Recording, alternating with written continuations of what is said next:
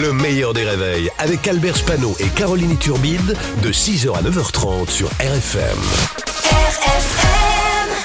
Limité à 80 avec Pascal Atenza sur RFM. Jour de rentrée pour Pascal Atenza aussi. Bonjour Pascal. Bonjour. Avec Albert, une bonjour petite euh, pré-rentrée la semaine Oui, dernière. pré-rentrée, Coucou oui. Pascal. Donc du coup, il est moins stressé. Oui, c'est vrai. Euh, près de 12 millions d'élèves font leur rentrée aujourd'hui. Oui, et comme d'habitude, il y a ceux qui ne veulent pas y aller. euh, ce matin, je comprends. euh, encore cinq minutes, je veux pas y aller. C'est trop dur. Ils vont me taper. Et là, je ne parle que des profs. chaque année. Alors chaque année, il y a des chiffres qui parlent d'eux-mêmes. Cette année, il va manquer 6000 euh, chauffeurs de bus scolaires et c'est inquiétant parce qu'il n'y a pas beaucoup d'alternatives depuis qu'Émile Louis euh, n'est plus dispo. Alors, le poids du cartable également euh, pour les élèves qui n'a pas vraiment évolué. Toujours entre 3 kilos et 8 kilos. 3 kilos partout en France et 8 kilos à Marseille à cause du poids euh, de la Kalachnikov. Oh hein, ouais. C'est aussi la première rentrée des classes pour Gabriel Attal. hein. Il veut un enseignant, un maître devant chaque élève. Euh, Jean-Luc Lahaye, c'est le contraire. Et vu le niveau de nos élèves, hein, le maître, hein, c'est maître Gibbs, je crois. C'est bien sûr pour éviter les élèves euh, décrocheurs. Et oui, ils peuvent pas tous devenir footballeurs. Alors, après l'interdiction de l'abaya, interdiction maintenant de la puff, euh, qui plaît beaucoup aux adolescents. La puff, c'est une cigarette électronique à ne pas confondre avec la pouf, qui est une ministre qui a posé dans Playboy.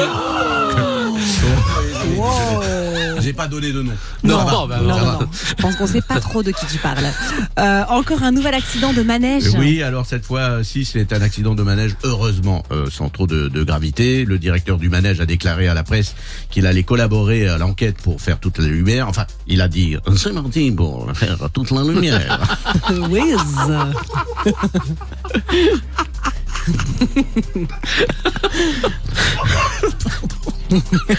Alors, je répète, c'est sans gravité, euh, mais les manèges sont très populaires en France.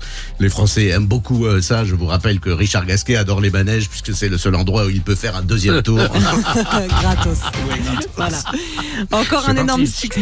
Encore un énorme succès ce week-end pour la grande braderie de Lille. Oui, c'était l'événement de, de l'année du nord de la France. On y vient en famille, euh, on y négocie les prix. D'ailleurs, dans cet événement du nord, si vous y allez en famille, vous aurez droit au tarif couple. Donc, On salue le Oui, Nord, hein, oui. Lille, qui Donc, nous c'est écoute bien- sur C'est 96. bien d'en profiter avec C'est la venue de Gérald Darmanin, cette fois-ci, qui a parlé de la présidentielle, puisqu'il s'y verrait bien en 2027. Qu'il est bête. Alors. Alors il a dit qu'il avait beaucoup réfléchi sur lui-même. Euh, et j'avoue j'avais lâché l'affaire quand il a dit j'ai réfléchi hein, j'ai- lâché là.